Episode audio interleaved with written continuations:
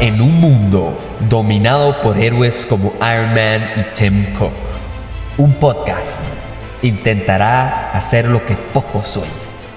Acompáñenme y hablemos paja por 150 episodios o más en este 2023.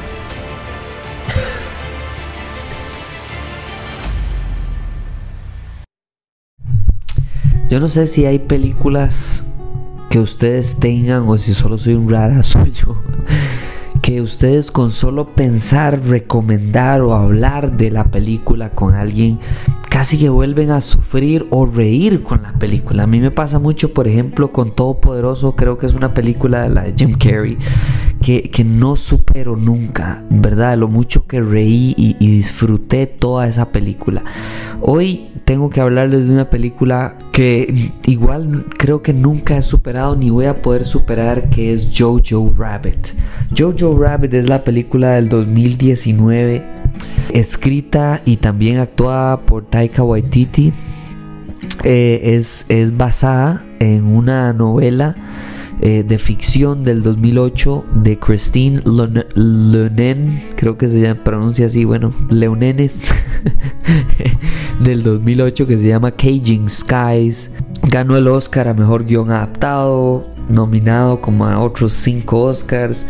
Y, y, me acuerdo que esta es de esas películas que si no fuera por los Oscars yo nada más había visto el póster, ¿verdad? Como que vi un prólogo y dije, ah, esto es una comedia más de Taika Waititi. Y ya, sigamos con nuestra vida viendo otras películas de superhéroes y de varas así.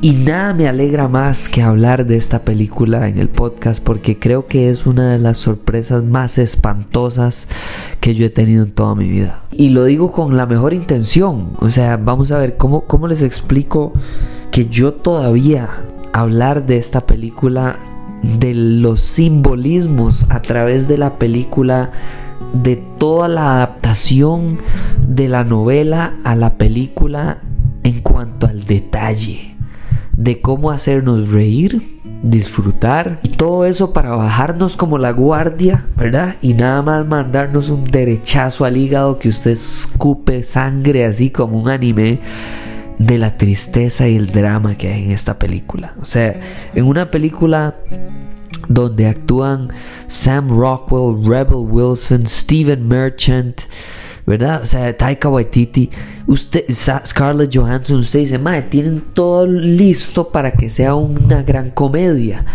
Y usted no esperaría que el drama más grande, más fuerte, más crudo, más ensordecedor, por no decir otra palabra, lo hace Roman Griffiths, Griffin Davis. Roman Griffin Davis es la estrella más gigantesca de esta película. Sí, también la carajilla ahí, Thomasin McKenzie, también me sorprendió. Arky Yates es súper gracioso. Pero tener los dos lados a la edad de este Mae. O sea, este carajillo actúa comedia excelsamente. Este Mae nació en el 2007 y está actuando en una película en el 2019 al nivel de gente que lleva décadas actuando. Las escenas de él con Scarlett Johansson, la escena, las escenas de él con Sam Rockwell, o sea, este man tiene un nivel como de, de, de, trasfondo, como que puede darle peso a algo gracioso y me encanta. O sea, las cartas que él inventa del novio del, de la carajilla judía que está en la casa de él son comedia pura. Y el Mae todo el rato nos está dando a entender amor, eh, eh, eh, confusión, intentos de, de emocionalmente acercarse a alguien más. Esta película es genialidad pero no es fácil. Por lo menos para mí nunca ha sido fácil volverla a ver. Yo me acuerdo ir a verla al cine casi porque me obligaron unos compas que eran como, David, vamos al cine porque a usted le gusta mucho y no sé qué, es una comedia, es nominada al Oscar. Y Taika Waititi, ¿verdad? Y también de Marvel, de Thor y demás. Y yo dije, bueno, vamos. Yo no sabía lo que a mí me esperaba. O sea, yo no sabía el atropello emocional que venía en esa película. Solo, solo de pensarlo, hay dos escenas que a mí o sea, yo no, puedo, o sea, no, no puedo pensarlo sin que se me llenen de lágrimas los ojos. Eh, eh, la primera es muy obvia, ¿verdad? La escena de los zapatos de Scarlett Johansson, ¿verdad? Esa escena a todos absolutamente que nos rompe nos desgarra de lado a lado, es espantosamente buena, pero también de la misma manera me hace llorar muchísimo la escena final de Sam Rockwell, de la despedida de él. Es, es espectacular, de verdad que Taika Waititi sabe utilizar su comedia para que luego el drama funcione.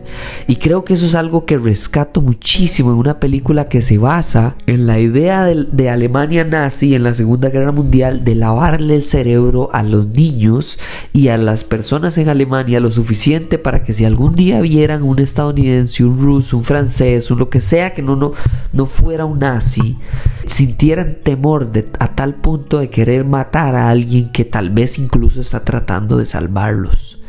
Esto no es gracioso. Y Taika Waititi nos hace reír por lo menos la mitad de esta película. Pasamos revolcados de la risa. El nivel de detalle en cada chiste.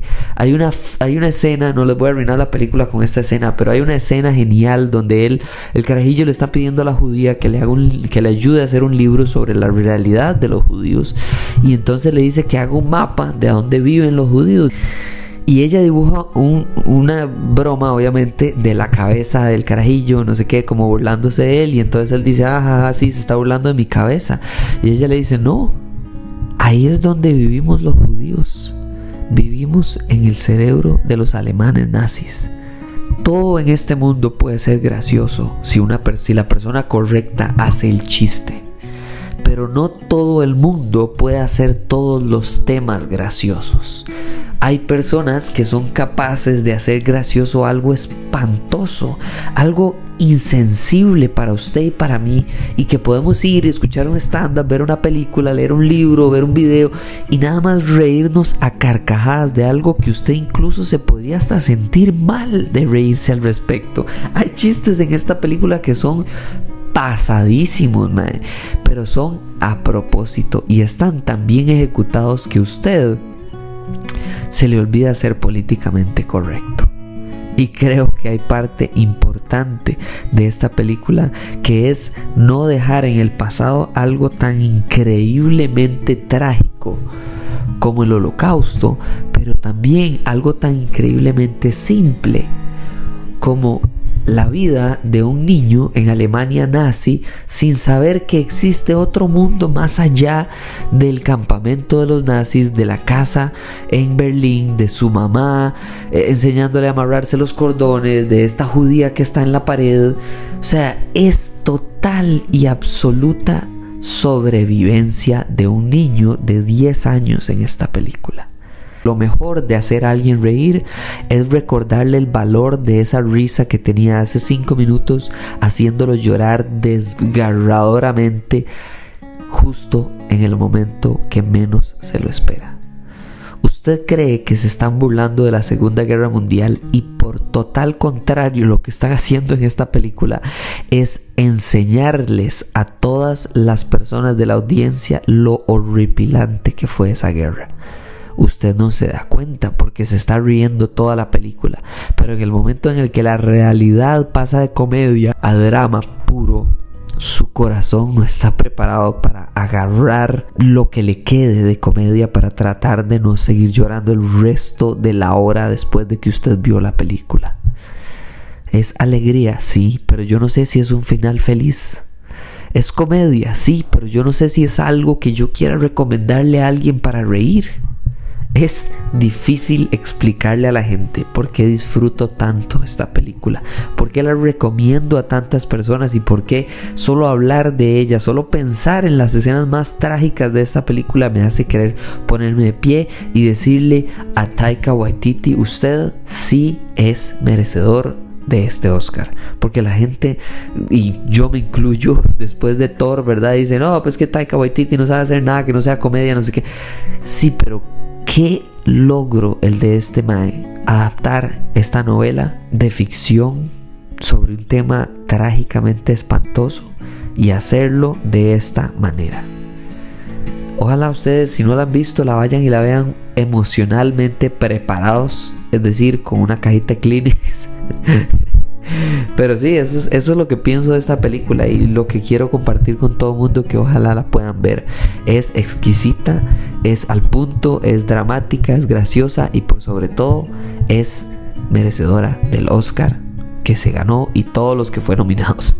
Muchísimas gracias por escuchar este episodio, espero que les haya gustado, por cierto, pero muchísimas gracias de verdad a todos los que me han escrito que cuando sale el próximo episodio de Mandalorian o que cuando hablo de Succession o que cuando hablo de... Y, y aquí vienen, ok, no se preocupen. Muchísimas gracias por escuchar este episodio y nos hablamos en la próxima. Chao.